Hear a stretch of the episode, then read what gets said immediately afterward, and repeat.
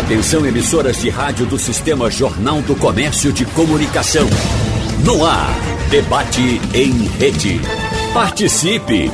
Rádio Jornal na internet. www.radiojornal.com.br Começa o debate presenciais aqui. Estamos tendo o prazer de receber de novo o ex-governador Joaquim Francisco e receber Maurício Randes, o nosso Cristóvão Baco não está aqui, porque está em Brasília, mas certamente teria vindo para ficar frente a frente, o que fica muito melhor. Muito né? melhor. Que alegria de estar aqui ao vivo, Geraldo. Te vendo ao vivo. três piadas aqui, já está tudo sob controle. É, é. Agora, eu acho. É, é, também é impossível a gente ter uma mesa tão qualificada para não ficar com vontade de soltá-la um pouco, fora do, do amarramento do assunto do debate Quais as questões políticas do momento, doutor Maurício Randes, que estão na sua cabeça, que estão lhe preocupando? A eleição do Recife, está interessado nela, não está? Eu não estou, não. Pela primeira vez, Geraldo. Eu não estou, assim, muito motivado com essa eleição do Recife. Eu acho que está um certo desânimo da população, porque entre eleição sai eleição a população recebe aquelas promessas, aquelas propagandas bonitas, e depois vê que a vida fica do mesmo jeito. Uhum. Então, quando a gente se afasta um pouquinho, como eu estou afastado da política, voltei à advocacia e à vida acadêmica, você fica com mais espírito crítico para observar. Então, acho que essa eleição está morna, em parte por culpa do sistema político, porque é, os partidos, eu acho, foram apoderados por cartórios, uhum. impõem candidatos que às vezes não são candidatos que conhecem bem a cidade, que são preparados, são candidatos muitas vezes decorrentes de um controle cartorial de uma máquina partidária. Aí o povo reage, uhum. o povo fica desanimado. Isso diz essa eleição de um modo geral é. ou especificamente a do Recife? Eu acho que a do Recife, ela está uhum. uma eleição pobre, desanimadora, com um nível de debate muito fraco, propostas muito superficiais sem uma análise profunda das causas pela tragédia que o Recife vive hoje. Uma cidade desanimada, uma cidade paralisada, uma cidade violenta, uma cidade que foi ficando para trás. Tive agora recentemente em Aracaju, tive em Natal e João Pessoa. São três cidades que estão com muito mais qualidade de vida do que o Recife. O Recife ficou para trás. Então isso está me chamando a atenção. E também a eleição de Joe Biden contra Trump. Né? Eu estou botando fé, estou acompanhando as pesquisas das pesquisas, os modelos que é, sofisticados que eles estão criando lá, que não mede só pesquisa de pesquisa, ele mede também os dados demográficos, expectativa de comparecimento, por exemplo, da revista The Economist. E ainda ontem eu estava olhando, estava 91% o modelo da The Economist de probabilidade de vitória de Joe Biden. E o ouvinte de Geraldo Freire da Rádio Jornal pode dizer, mas rapaz, a gente cheio de problema aqui, está preocupado com o problema americano, mas é que influi. Se o Joe Biden ganha, o mundo pode ter uma outra dinâmica de mais Nós diálogo. sempre fomos interessados nas eleições dos Estados Unidos, né? Sempre fomos. Desde Kennedy, todas as eleições e toda eleição do mundo nos interessa, né? É verdade. Somos do Recife cidadãos do mundo, não é, João? É isso aí. Doutor Joaquim, o que é está lhe preocupando no momento? O que é que o senhor gostaria de abrir esse debate conversando com a gente? Bom, bom dia Maurício, bom dia aos ouvintes. Aí, Joaquim. Olha, eu, eu acho. O Cristóvão está lá, tá lhe ouvindo. Tá é, Cristóvão, bom dia. Cristóvão é, é um abraço, uma Cristóvão. Bom dia para vocês todos. Aí, Cristóvão, saudades. Então, eu acho. Bom, eu estou também sem a atividade política do dia a dia, no sentido de mandato, né? não, não, não conquistei mais mandato político, mas eu me interesso. Estou interessado na eleição do Recife, no sentido de que você tem uma oportunidade de renovar um quadro. Você está 18, 20 anos com a estrutura de poder, você dá uma, uma levantada nisso. E além do mais, os indicadores não são positivos. Eu admito que você discuta 15 anos de um grupo está no poder durante 15 anos e depois está obtendo todos os resultados positivos. Não. Se a avaliação é a pior do Nordeste, é porque a coisa não está indo bem. Isso do ponto de vista prático, objetivo. Em segundo lugar, a eleição dos Estados Unidos. Maurício disse bem. Eleição dos Estados Unidos que interessa ao Brasil, é evidente. Estados Unidos é, é uma nação irmã, uma nação próxima ao Brasil. Né? Milhares de brasileiros estudam nos Estados Unidos, milhares de talentos brasileiros anualmente vão para os Estados Unidos, para o MIT, para Harvard, etc, etc. Então, isso também nos interessa de maneira direta.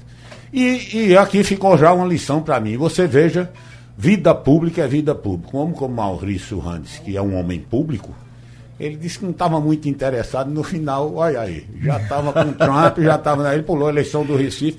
A gente, é, nós somos homens públicos. É Felizmente, verdade. existe a vida pública, aquela que você está com mandato, e a vida pública você participa sem mandato, mas não deixa de fazer as suas observações e, sobretudo, porque a democracia no mundo está em crise e precisa da nossa colaboração.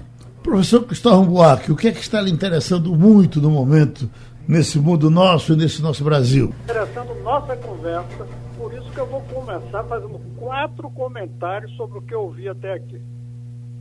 Primeiro, quando diz melhor seria estar frente a frente. Para mim seria melhor ainda porque estaria frente a frente com duas grandes figuras e em Recife, perto de tantas coisas boas que tem na minha cidade.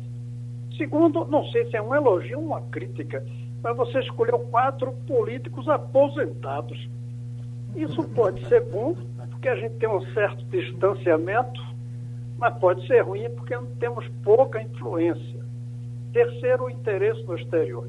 Eu costumo dizer que a própria, o próprio slogan da rádio, falando para o mundo, e esse cosmopolitismo pernambucano tem a ver, porque pegue o compasso e veja, Recife é a cidade mais distante de uma fronteira internacional no mundo inteiro. Lá no meio de umas águas do Canadá e lá no ponto de um deserto australiano, tem pontos mais distantes de fronteira internacional. Fora isso, não tem nenhum lugar. E eu desafio que vocês peguem o compasso e olhem. Finalmente, sobre o que o Maurício disse dos partidos. Os partidos, eu não sei se só no Brasil, viraram barcos sequestrados e sem rumo. São barcos que não têm uma proposta de para onde levar a sociedade, seja a cidade, o Estado ou o país. E sequestrados pelas burocracias. Essa é uma tragédia que nós vivemos. Nós não temos partidos que apontem rumo, e não temos partidos que tragam coesão, porque foram apropriados, sequestrados pelas suas burocracias que dirigem. Então, por isso, essa falta de interesse que nós temos com as eleições locais hoje, não é só em Recife. Ô, professor Cristóvão, uma coisa que parece que está acontecendo no, no, nessa eleição agora é a, a, a, pouca função dos andores. Sempre se falou disso, não, porque você tem o, o, o andor e você bota um, o santo e o pessoal corre atrás. É, por exemplo, Ciro Gomes, do, do PDT, o candidato dele está em terceiro lugar em, em Fortaleza. Em Fortaleza, que né? é a terra onde ele sempre foi muito forte. Exato. A gente veio no Rio de Janeiro, está voltando o pai sozinho, é, é, ele vai de peito aberto e está indo bem, talvez até ganhe a eleição, o Eduardo Paes, no, no Rio de Janeiro. Ah, o Andor está funcionando na Bahia? Acho que sim, né? Porque o candidato. A Bahia já é o ACM, talvez é o prefeito mais bem avaliado do Brasil. E está funcionando eleja... em relação ao candidato dele. Está em primeiro você... lugar, né, Joaquim? É, está em primeiro lugar. Mas assim. você tem problema, o, o Andor de Dória no, em São Paulo, né? O, o, o menino não está conseguindo, está empatando com o outro não, não avançou. Mas eu acho que ele vai terminar ganhando, viu? Hoje tá, tem uma pesquisa na Folha de São Paulo, ele já subindo um pouquinho, é. o no valor. Uhum. Ele já. O, o, o Mas precisa ver se não é uma extracista ventricular. que ela faz. Mas e, e, no caso do, do Joaquim, até que o senhor é crítico à reeleição, no caso da reeleição, né, ele já tá, talvez não dependa muito de Andor, ele dependa dele mesmo, do que, do que foi que ele fez, né? Eu disse uma vez aqui, Geraldo, há muitos anos atrás, eu assisti um diálogo de Fernando Henrique Cardoso com Itamar Franco. Itamar, e até citei na, na ocasião um negócio mais paradoxal, Itamar foi o único brasileiro que, é, que não é dos quadros do Itamaraty, que foi embaixador quatro vezes. Uhum. E que nunca fez uma viagem internacional, sabia disso? não tinha passaporte. Veja você, o brasileiro que ocupou o maior número de vezes é, é, impostos de embaixada. E Itamar estava na OEA e Fernando Henrique, quando sentou, Itamar disse: Olha, você me traiu. Porque eu disse que apoiava você e apoiei, e nós vencemos a eleição com o plano real. Uhum. Mas você disse que não ia propor reeleição, que eu tive medo. Que você é vaidoso, você ia querer ficar mais de uma vez. Eu disse, mas Itamar, eu precisava concluir o plano real. Não, não tem isso não. O Brasil não estava preparado e não estava, desde naquela época, ele dizendo, para a reeleição. Você assume no dia seguinte começa a pensar em reeleição. É. O certo são mandatos de cinco anos. Também acho. Você pegava seu Sérgio Mota, mandava ele corrigir o negócio para dar cinco anos e fim de conversa. Portanto, você me deve essa. Eu não lhe vou perdoar. Gostei então, do que Itamar disse. Estava certo, Itamar. certo. É, às vezes é melhor não, não viajar muito para o exterior mesmo. Tá ficar Manteve só no Brasil, sabedoria. como ele ficou. É, né? Pedra do Mar, Itamar, porque ele nasceu na fronteira da Bahia, ele era baiano. Né? Porque ah, nasceu pensei que ele era mineiro. Não, porque ele, ele mineiro, num, num, a mãe dele num navio, passando pela Bahia, aí a, a água territorial era baiana e ele transformou Ele foi embaixador na Itália, Portugal e na UEA. Na né? Olha, veja você. Agora, professor Cristóvão, por exemplo, um giro pelo Brasil. A eleição em Porto Alegre, por exemplo, está na frente Manuela Dávila. É, não se fala mais de. Agora tá na, tem um outro que está na frente, Fortunati. Ela caiu? Parece que não está mais na 24, frente. Mas o, o, o, interessante é que o prefeito é o menino, é o filho de Marquesan. Mas, que é isso que chama a atenção, porque quando esse Marquesan assumiu, eu, primeiro que ele foi um deputado, eh, acho que você foi deputado com ele, não, doutor Maurício? é, Nelson Marquesan. Eu fui com o velho Marquesan. Eu acho que ele foi depois, vice-geraldo. Foi, foi depois? Saído, eu acho. Mas ele é um deputado atuante, não, você é um cara de bom geração papo. mais nova. Então a gente ficava na, na, na, eu fiquei na expectativa de que ele fosse dar muito certo. Não deu, ele, tá, ele é o terceiro colocado na eleição, acho que vai ser. Não consegue a reeleição, não, não se reelege. E, e volta Manuela Dávila. Eu não sei por onde anda Luciana Gerro. Por onde anda esse pessoal, professor Cristóvão? Está vendo eles aí para Brasília? Não, mas veja bem, eu creio que esse pessoal ainda está na frente pelo processo de radicalização, mas no segundo turno vai ser difícil que esse pessoal mais radical consiga atrair os votos. E quanto ao Andor, eu queria lembrar São Paulo. É impressionante que na cidade do Lula, não onde ele nasceu, mas onde ele faz política, em São Bernardo, o candidato está atrás. É, em São Paulo, capital, a última vez que eu vi estava com 4%, mas ficou com 1% durante muito tempo. Realmente o Andor, como você disse, não está funcionando.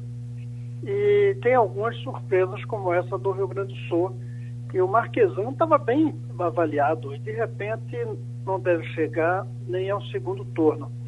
Esse momento é um momento de grande perplexidade. Eu digo momento, não digo ano, porque já vem de 18, tem agora 22, a meu ver, não vai ser diferente. 22 nós vamos ter dois extremos, que é o Bolsonaro e o PT, conseguindo chegar ao segundo turno. Porque eles, num tempo de extremo, o segundo turno, que é uma grande invenção, não funciona, a não ser que o chamado centro se una. Como não vai se unir, então o que é que vai acontecer? Bolsonaro e PT, cada um pega seus 20, 22, 25%. E aí chega ao segundo turno. Claro que tudo pode mudar, pode haver ainda unidade. Além disso, eu acho que é, é preciso ter uma proposta para o país. E eu não vejo essa proposta. Eu li o livro do Ciro tem uma vantagem. Ele publicou um livro sugerindo para onde ir o Brasil. Isso eu acho uma vantagem. Mas quando você lê, é muita coisa antiga, é dos anos 50. Nós precisamos de uma proposta para 2050 e não para 1950. Toda razão, tem toda razão. Está é, tá faltando essa proposta de para onde ir. Está faltando a liderança de como fazer a coesão coesão nacional, sentirmos parte de um país, de uma proposta. Juscelino conseguiu. O, o, o, Fernando Henrique e Itamar, com o Real, conseguiram. O Lula conseguiu. Temos que reconhecer. Havia uma sensação de nós, o Brasil. Hoje está faltando essa coesão. Nós estamos absolutamente divididos e sem uma proposta que nos dê um rumo. Ô Cristóvão, veja a pergunta que eu faço aqui, tanto para Geraldo, Joaquim e para você. Eu, eu tenho, eu pelo menos tenho encontrado muita gente que está meio já cansado, ou cansada, de ficar toda hora, ou é lulismo ou é bolsonarismo. Eu vejo muita gente dizendo, olha, é, tem espaço para discutir as soluções dos problemas sem ser ou um ou outro, sem ser nós contra eles. Mas você está correto, eu acho também, Cristal, quando você diz, não tem uma candidatura, ou um potencial, ou uma potencial candidata que incorpore esse sentimento de um certo cansaço da disputa polarizada. Mas existe um bocado de pontos na educação, na saúde, no controle do déficit público, que já tem muita gente que concorda com propostas nessa direção. Então, não será que o processo, em vez de ser, primeiro ter uma grande candidatura que unifique os que não estão se identificando nem com Lula nem com Bolsonaro, e, no, em vez de querer esperar um, uma pessoa, um líder miraculoso que mobilize tudo isso, a gente começar a construir um debate, propostas a propostas, assuntos a assuntos, temas a temas, que procure encontrar alguns consensos nacionais. Tudo bem, quando chegar em 2022, pode ter mais de uma candidatura que represente essa posição, mas a própria população, ela pode ter a capacidade de fazer a aglutinação disso. Chega perto da eleição, ela diz: "Não, desses aí que estão nem bolsonarismo nem lulismo, o que vai incorporar esse sentimento é esse mas uma capacidade de diálogo para fazer política sem ser só esculhambando o outro. Quem tiver divergente não presta, é uma demonização. Eu sinto que tem muita gente cansando-se disso. E aí pergunto a vocês todos, por exemplo, nos Estados Unidos não está acontecendo isso? A eleição de Joe Biden, que é provável, não está sendo por isso? Muita gente está dizendo, eu vou votar em Joe Biden, mesmo sendo um republicano, porque estou cansado desse estado de excitação, de, de confronto, né? de confronto o tempo todo, que é patrocinado por Trump. É, eu acho que vai abrir um espaço já está se abrindo para o chamado radicalismo de centro. Há radicalismo no centro. Você ser radical no sentido de você certas propor né? certas propostas que podem ter algumas válidas cá, outras válidas lá. Então você leva por esse caminho. Agora, eu acho de, que nós devíamos insistir numa reforma política. Eu porque também. sem a reforma política, com esse sarapatel de partidos, 37 partidos, Verdade. você não consegue ter um mínimo de coesão.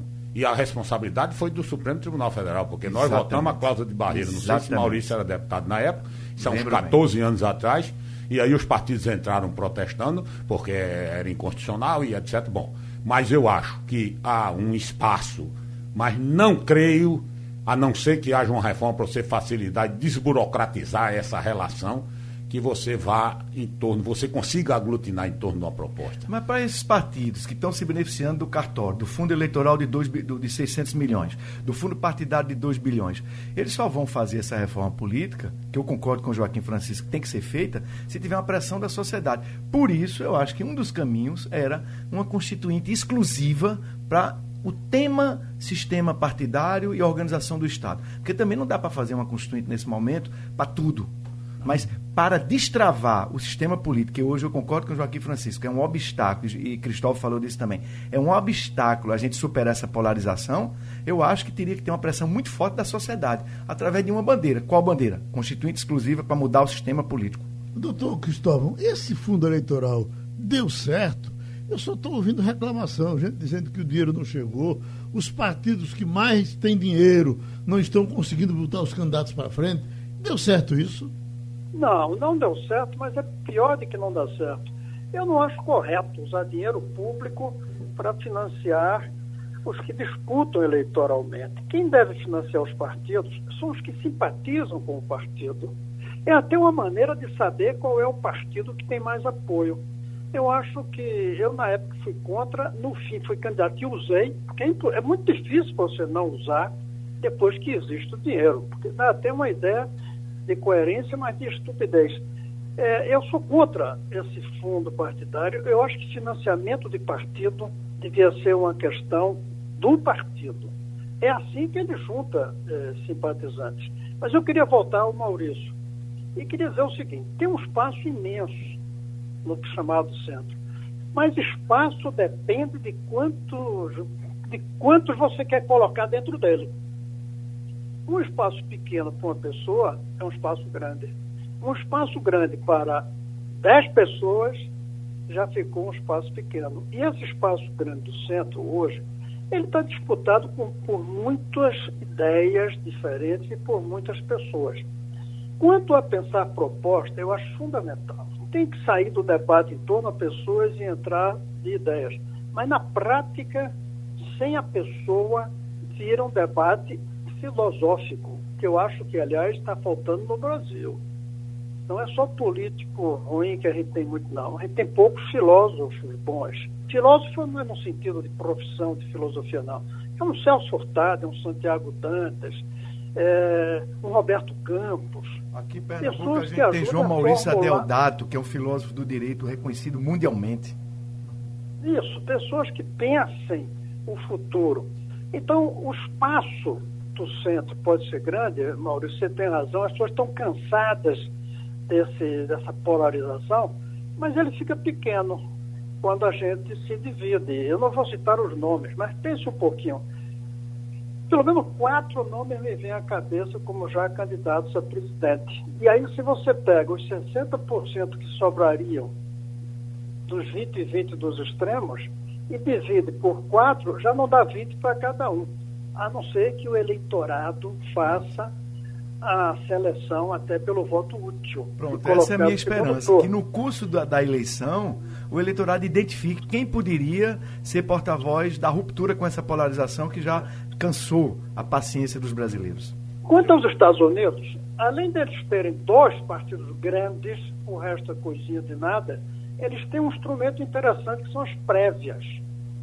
Todo mundo se lança e disputa dentro do partido. Se a gente tivesse uma prévia do centro, ah, aí começava a mudar a situação. Só que é muito difícil você conceber uma prévia com Huck, Ciro, Dória, Alckmin, embora do mesmo partido, eh, ACM Neto e outros. Então, a gente não tem como ouvir as bases para escolher o candidato.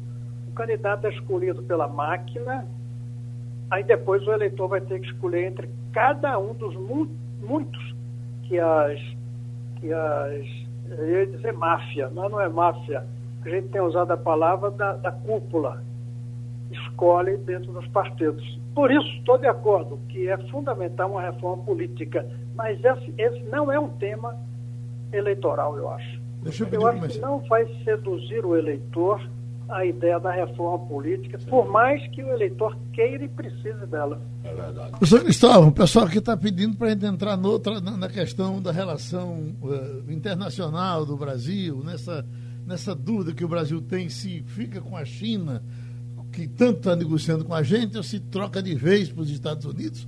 Bolsonaro está com uma vontade doida de fazer isso.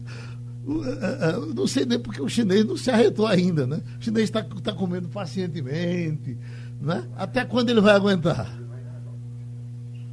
Olha, um dos maiores orgulhos que eu tenho da minha carreira foi ter sido professor no Instituto Rio Branco, por alguns anos, onde forma-se os diplomatas brasileiros. O Brasil nunca teve esse problema de estar com os Estados Unidos, com a China, com a Rússia. A política externa brasileira desde Jânio, pelo menos, mas desde Rio Branco, foi uma política externa independente, respeitada por todos. Durante um curto período, logo depois do golpe, ainda teve essa submissão aos Estados Unidos. Mas logo depois, os próprios militares tiveram uma política externa independente. Agora fala-se em China, mas foi um militar presidente que reconheceu Angola, que enfrentava numa guerra os Estados Unidos é, não, não o país, mas o dinheiro americano. Então, é, é, é, uma das maiores tragédias nossas do governo Bolsonaro é a política externa. Porque, veja bem, todo o desastre que ele provocar social, pandemia, educação, economia, a gente recupera em dois, três anos. Política externa leva 20 anos, 30 anos para recuperar. É um absurdo isso. Agora, absurdo ainda mais ficar ao lado, não dos Estados Unidos, mas do atual presidente, que tudo indica, Deus queira, inclusive, vai perder a eleição. Pode não também, claro. Mas, mas ao lado de um presidente, não é nem dos Estados Unidos. Depois, esse negócio da vacina. É, é, é inacreditável. Eu estava me, me lembrando hoje, durante a peste negra, 700 anos atrás, eu garanto que o Papa não recusaria uma vacina descoberta por um herege Aliás, o Papa fez reuniões, não me lembro o nome dele, e chamava médicos judeus para ouvir o que eles diziam. E aqui está o nosso presidente recusando por causa da China, ou o que não é melhor, recusando porque quem tem defendido essa vacina aqui é um possível candidato contra ele. Essa politização, ideologização da vida dos brasileiros é um dos maiores crimes que o senhor Bolsonaro está cometendo. A política externa brasileira hoje é uma vergonha, um desastre. Não existe cargo mais difícil hoje no Brasil do que ser embaixador do Brasil. O Itamar, que vocês falaram que foi três vezes ou quatro, eu, coitado se fosse hoje. Como é representar o Brasil, porque é representar o governo. Não é representar Pelé, que vai fazer 80 anos. Não é representar o carnaval nem o futebol, é representar Bolsonaro. É uma tragédia. O que esse Bolsonaro está fazendo na imagem do Brasil no exterior e destroçando as relações que o Brasil construiu ao longo de décadas, graças à competência de nossos diplomatas. Doutor Joaquim, o senhor sempre gostou dos temas médicos, com os seus remédios caseiros e tal. Essas, essas vacinas todas, é, é, o senhor está torcendo por alguma? O senhor teria medo de alguma vacina? Não, eu primeiro eu, eu, eu, eu coloco a vacina chamada chinesa, a vacina do Butantan. É. O Butantan tem 100 anos. Se o Butantan mandar eu tomar uma garrafa de água de coco cor de rosa, eu tomo. A azul eu tomo, eu porque também. o Instituto Butantan, a Fiocruz, as nossas entidades, a Geo Magalhães, universidades brasileiras aí famosas no mundo inteiro. É, eu acho que isso é absolutamente assentado. Segundo, ninguém vai tomar vacina. Olha, toma vacina da manhã, não. Essa vacina vai ser um processo decantado, vai ter que ter autorização da Anvisa para você utilizar a vacina. De modo que eu acho que a vacina de Oxford, a vacina de chamada chinesa, se chama chinesa, tem outra da Pfizer. Todo esse processo é um processo cientificamente estudado. Quando você chegar na hora de tomar a vacina, a vacina já terá submetida à fase 1, à fase 2, à fase 3. Né? Quando há um acidente, para o estudo, vai verificar se foi placebo, se a vacina foi tomada, mas que eu não vejo risco aí. Eu disse uma vez, e vou repetir aqui agora, porque já faz um ano, que o presidente Bolsonaro, muitas vezes, chegava debaixo de um pé de coco, tinha um cacho de coco, bonito, verde, você conhece, você gosta também de água de coco, como eu gosto, como Maurício gosta, e Cristóvão, e tinha uma casa de marimbondo, grande. Ele, em vez de pegar logo no coco, pegava na casa de marimbondo. Levava um bocado de ferrada para depois de tomar o coco. Aí o cara perguntou, e o senhor fazia o quê? Eu ia pegar o coco, amigo. Eu vou mexer com o marimbondo? E devagarzinho. Tô devagarzinho para não balançar o marimbondo. Então não tinha necessidade de mexer nisso. Eu acho que é, um, é uma dispersão de energia. Ora, primeiro que 2022 é daqui a dois anos. Esse debate está muito antecipado, porque você não sabe, você não tem previsão para fazer. Quem imaginava que Bolsonaro ia ser presidente da República? Quem imaginava que Dilma Rousseff ia ser presidente? Quem imaginava que Fernando Henrique Cardoso perdeu a eleição para Jânio para prefeito, o professor Cardoso, o famoso professor Cardoso, perdeu a eleição, depois ganhou a eleição presidente depois fez o plano real e etc, etc, etc. Quem, que Itamar Franco ia ser vice, essas coisas não são estabelecidas. O que você tem que cuidar é de tratar com as instituições que são permanentes, fortalecê-las, levar adiante essa, essa. E como eu concordo com o, com o Cristóvão, com essa questão do Itamaraty. Itamaraty tem uma tradição extraordinária. Claro, aqui e ali tem uma pessoa que tem uma discordância maior ou menor, mas o eixo de condução é um eixo extremamente. E é reconhecido no mundo inteiro. Eu já morei fora do país, já como Maurício e Cristóvão. A gente sente isso, essa excelência dos quadros do Itamaraty. Então eu acho que estamos provocando muitas ranhuras, muitas brigas, não é? sem ter necessidade. Essa da vacina é uma delas, não tinha necessidade. Você poderia até, outros, nós vamos precisar de, sei lá, 180 milhões de doses, 40 milhões de doses de Oxford, 40, 50 milhões de doses da China, ainda vai ter espaço para mais 80 milhões de quem? Né? Ah, a vacina é obrigatória, não é obrigatória. A maioria dos países não é obrigatória, mas as evidências, não é? As pessoas se vacinam, porque pergunta, você se vacinou? Joaquim Francisco, você tomou a vacina? Geraldo Freire, Geraldo, eu tomei. Qual vacina? Não sei, a que foi aprovada pela Anvisa. Sim. Foi aprovada pela Anvisa, eu vou tomar. Eu não sei porque, até porque nós já tomamos. Né? Quem aprovou a de herpes zoster? Quem aprovou a P23 para pneumonia? E a SAR? E a MERS? Eu não vi quem é que, que aprovou, não aprovou. Então eu acho que esse debate não enriquece e não melhora a qualidade de vida do povo. Doutor Maurício, de anteontem para ontem, eh, na boca da noite começou aquela conversa do do general Pazuello com Dori e tal. Eu digo, poxa, que conversa de bom senso. Está aí o compromisso assumido. Claro que já tem um compromisso assumido com a, com a de Oxford. Né? O que se diz é que a gente vai, vai precisar de tanta vacina que talvez um só não dê, tem que pegar dois ou três, tem que vir mais um além desses dois que estão sendo disputados. Aí quando ontem de manhã começou a engolar tudo e ficou essa confusão danada em cima da vacina que não terminou ainda. Né?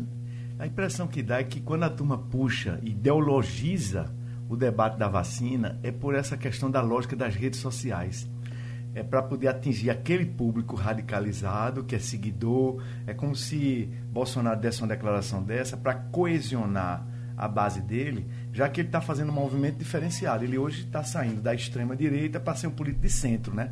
Hoje ele fez aliança com o Centrão e aí alguns setores mais radicalizados da extrema direita que botaram ele no poder estão magoados. Então ele fica fazendo esses gestos, eu acho que muito mais para radicalizar, porque eu acho que ele mesmo, mesmo com toda a doidice dele, ele entende exatamente o que você está dizendo e o que Joaquim está dizendo. Que na hora de tomar vacina, o cidadão toma que vier, aprovado pelo órgão brasileiro. E pela o serviço que se presta dessa confusão, e a gente precisa de vacina para tudo, né? Eh, eh, as pessoas, o Brasil que dava lição nesse negócio de vacina. Era. Eu estava vendo uma pesquisa feita pela CNN, já estava dando 46% rejeitavam a vacina chinesa. É, é, quase empatado. Então você. Meu Deus! Ou seja, Trump lá fica radicalizando contra a vacina chinesa nos Estados Unidos para galvanizar, para mobilizar os seguidores dele e Bolsonaro fazendo a mesma coisa. Só que a gente vai querer, eu pelo menos vou querer, como Joaquim Francisco disse, se a vacina for aprovada pelo Butantan, pela Anvisa, pelo Ageu Magalhães, seja lá pelo órgão brasileiro, estou satisfeito e tomo. A primeira que chegar, pode ser chinesa, coreana, americana, de Oxford, a primeira que chegar, aprovada pelas autoridades sanitárias brasileiras, eu vou tomar. E para poder o maior número de pessoas tomarem a, é, a, vacina o quanto antes, tem que tomar quem chegar. Quer dizer, é a opção de cada um, né? Eu vou tomar a primeira que chegar. Eu acho que nessas relações internacionais é preciso ficar isso bem claro. As nações não têm amigos, têm interesses. Dizer, há interesse do Brasil em ter um mercado denso com a China. Vamos é deixar isso claro. 36% das exportações brasileiras vão para a China. Aí, ah, mas a China, você corre um risco da China amanhã dominar o Brasil. Não, não corre esse risco. Nós temos instituições sólidas. Nós temos todos nós, tem aqui o programa Geraldo Feira, nós vamos vir para aqui, ó, estão querendo comprar a indústria açucareira pernambucana, é, é ou o que seja. Isso não é assim. Você veja, está uma grande briga do Huawei, né? essa a, a tecnologia 5G. Aí diz por quê? Qual é o problema? Está sendo colocado. Eu não entendo disso em profundidade. É preciso ter cautela. Cautela é necessário. Mas, ah, mas vai, vai haver a, a espionagem.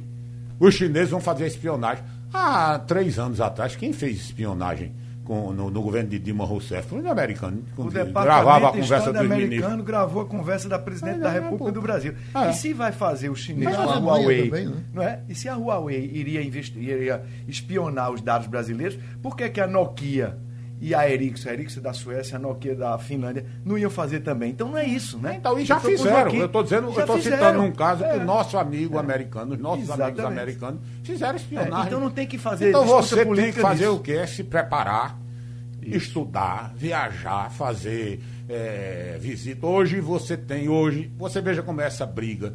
Eu tive na China quatro vezes, como está dizendo a você. Hoje tem 100 mil estudantes chineses estudando nos Estados Unidos. Ah, e a gente aqui achando que o mundo está se acabando. Tem 80 mil americanos na China. O mundo de empresas americanas na China. Tu sabes qual é a maior reserva que a China tem de dinheiro fora da China nos Estados Unidos, aplicado no Tesouro Americano. Ou seja, e a gente está aqui achando que é bom radicalizar. É entrando em briga em fim de conversa. É não entra em fim de conversa, aquele, aquele frevo de capiba.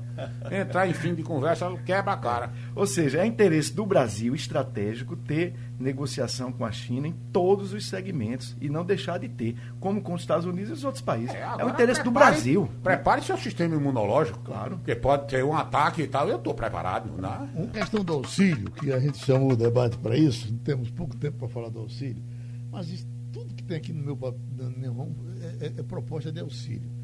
Ah, ainda tem aqui renda, quem banca a renda cidadã. Ah, aparece aqui Fernando Henrique dando um depoimento, diz Venezuela distribuiu renda que não tinha. e a Argentina distribuiu demais, e aí passou a ter problema. Então, quais são os limites dessa coisa do auxílio? Porque nós estamos aqui no Recife na campanha de prefeito, está cheio de gente prometendo auxílio para isso, auxílio para aquilo, vamos lhe dar um banco. Uh, doutor Maurício, está com a relação de auxílio aí? Eu queria primeiro lembrar assim, veja, o debate do dinheiro é essencial, porque todo mundo concorda que uhum. tem que ter auxílio. Né? É. Agora, vai tirar o dinheiro de onde? Então, eu acho que tem que tirar dinheiro de onde pode tirar. Né? Você pega o auxílio emergencial, os números são impressionantes. Já se gastou até agora de auxílio é, emergencial, que era necessário na pandemia, 182,3 bilhões de reais. É. O que se gasta com Bolsa Família é algo em torno de 30 e poucos bilhões. A proposta orçamentada para, para o próximo ano, o governo está elaborando uma proposta de 34,8 bi. 34 bi, comparando com o auxílio emergencial de 182 bi. E aí o novo Bolsa Família, que vai se chamar Renda Cidadã, teria uma possibilidade, está se fazendo uma ginástica para ver se pula dos 30 e poucos bilhões do Bolsa Família hoje para 40 bilhões no próximo ano. Aí o Renda Cidadã substituiria o Bolsa Família. E aumentaria. Hoje tem 14,1 milhões de famílias beneficiadas pelo Bolsa Família. Isso eu trouxe do portal da transparência. Aí mudaria de 14,1 para o exercício que está se tentando fazer é 17 milhões de famílias serem beneficiadas pelo substituto do Bolsa Família, que seria o Renda Cidadã. Isso pularia, repito, um gasto de 33, 34 bilhões para 40 bilhões. É necessário? Necessaríssimo. Agora vamos tirar de onde? E aí algumas propostas, né? Tem propostas que nos preocupam, de unificar alguns benefícios sociais, como seguro defesa da pesca, abono salarial para quem ganha até dois salários mínimos. É, houve quem quisesse mexer no BPC, o, benefício e prestação continuada, que é aquele pessoal que ganha menos de meio salário mínimo na renda per capita familiar. Então, isso são 4 milhões e 827 mil pessoas que recebem o BPC. Então tem que ter muito cuidado com esses economistas lá em Brasília, São Paulo na Faria Lima, que eles não conhecem a necessidade do povo. O BPC é necessaríssimo. Então não pode aceitar, para aumentar o renda cidadã, tirar o BPC. Isso é um ponto já para o debate. O outro é que tem que realmente ser muito ofensivo, na minha opinião, nos gastos é, sobretudo com o andar de cima. Então tem estudos aqui, eu trouxe também, não vai dar tempo, mas tem estudos mostrando assim que algo como 12,6 bilhões, o próprio Conselho Nacional de Justiça deu dados a uns pesquisadores, Fábio, Leonardo e, e o cara, e eles mostraram que 12,6 bilhões de 17 a 2020 de pagamentos à alta cúpula do judiciário brasileiro significou acima do subsídio, ou seja, muitos ganhando extra teto, o teto de vencimento no Brasil. Joaquim, Francisco e eu aprovamos isso lá no Congresso Nacional, éramos deputados juntos. Verdade. Estabelecemos um, um piso para ninguém poder ganhar mais, em nenhuma verba, seja auxílio paletó, auxílio refeição, auxílio moradia, nenhum. Então, su, o subsídio e o teto é um conceito absoluto. O que é que fez desde o Supremo Tribunal Federal? Driblaram o teto que nós aprovamos, Joaquim, eu e outros deputados, para que ninguém pudesse ganhar, a começar pelo Supremo. O Supremo ficou inventando auxílio moradia, jeton, gratificação por hora extra, por sessão extra, e eles nem têm essas sessões extras todas. Então, esse extra teto, esse, esse penduricalho que foi, foi plantado, só no Judiciário Brasileiro daria 12 bilhões. Então, para ouvir os demais, eu queria só dizer, Geraldo, é preciso ter auxílio, é, é, um novo, um Bolsa Família ampliado? É. É preciso manter o BPC? É. Tirar de onde? Tirar da cúpula e dos gastos desnecessários que o Estado brasileiro tem e também tributando o setor financeiro, que entra crise, sai crise, ele continua numa boa com balanços cheios de lucro. Então, botar quem pode pagar para pagar e ter sim um novo Bolsa Família ampliado, isso é positivo. Com responsabilidade fiscal. Exatamente. O senhor, professor Gustavo. Olha, primeiro eu quero agradecer aqui ao presidente Temer se não fosse a PEC do teto, a gente nem estava discutindo isso. Tá o governo já tinha colocado as máquinas da Casa da Moeda para imprimir dinheiro. É, corretíssimo. Ia dar tudo que os pobres querem e tirava de volta pela inflação. Ou seja, pagava é. com cheque sem fundo de uma moeda que se desvalorizava. É, é graças à PEC do teto que nós estamos discutindo de onde tirar o dinheiro. Segundo, eu acho que em vez de a gente pensar em auxílio, devia pensar em como injetar dinheiro para mobilizar os pobres desempregados, para que eles pintem suas casas, para que eles plantem árvores, para que eles coloquem água, esgoto. Então, devia ser uma transferência de renda condicionada para que quem recebe produza o que precisa. Aprender a ler, o filho estudar. Então, em vez de auxílio, é mobilização. Keynesianismo social, a sua proposta, muito boa. É, terceiro é lamentável, mas as forças conservadoras vão dizer a gente tem que manter o teto, esquece os pobres. A esquerda vai querer atender os pobres, para pegar votos, sobretudo, mas esquece o teto. Porque não querem brigar. Você vê, Maurício, você falou aí, eu Joaquim também, sobre os penduricalhos. O sindicato dos professores, que precisa ter melhor remuneração, é ligado ao sindicato dos funcionários da justiça. Eles se solidarizam para que não acabe os penduricalhos. Eles querem penduricalhos também para si. Então a esquerda não vai comprar a briga de dizer de onde tirar o dinheiro. Vai querer romper o teto. E eu temo que o populismo que está chegando também no governo Bolsonaro se alie ao populismo da esquerda e eles financiem com moeda falsa, com cheques sem fundo. Viva a PEC do teto. Agora vamos brigar para tirar dinheiro de onde existe e existe para financiar todos esses pobres. De preferência, não apenas com auxílio, alguns são de auxílio, mas, sobretudo, para mobilizar, em vez de auxiliar, para tirar do pobre o que ele pode produzir para ele. Essa é a diferença do keynesianismo antigo. Era fazer buraco e tapar o buraco. Fazer uma estrada onde não precisava. Agora eu acho que não. Agora é construir casas, colocar esgoto, ir à escola, aprender a ler. Eu creio que está faltando uma visão de uma renda produtiva, financiada sem inflação. Doutor Joaquim Francisco. É, não há dúvida que é necessário ter a responsabilidade fiscal. O Estado não produz dinheiro, arrecada. Primeiro ponto. Segundo ponto, nós estamos diante de uma realidade extremamente preocupante. A dívida que era de 73% do produto interno bruto está aproximada de 100% do produto interno bruto. Até o final do, desse ano, dezembro, subiu de 73, volto a dizer, para 100%. Por quê? Porque foram recursos, rolagem de dívida dos estados, foram recursos do, dos é, de crédito que foi concedido, e, e o crédito é concedido com 80% de garantia do governo, que vai bancar caso o cidadão não pague, Bolsa Defeso, ao Bolsa Família, que continua sendo pago. E aí tem uma coisa, Geraldo, que é bom colocar no debate. Você tem o Bolsa, todos esses programas que nós estamos nos referindo, que Maurício se referiu e, e, e que Cristóvão se referiu, são do governo federal. Mas você tem um repeteco nos estaduais e nos municipais. Né? Você está vendo aí o, a quantidade de proposta. Crédito, 3 mil reais. Você só paga as seis prestações. A última, a prefeitura paga. Ontem foi lançado em São Paulo a Bolsa Paulista. Já tem a Bolsa de Ribeirão Preto, tem a Bolsa do Mato Grosso, tem a Bolsinha de, de, de Sobral. É, é um outro tipo de bolsa. Se você junta esse universo de promessas de auxílio sem um programa, sem o que Ricardo Paz de Barro, que é o Ricardo PB, que é um sujeito que trabalhou no Bolsa Família, que é um cara genial que sabe articular isso.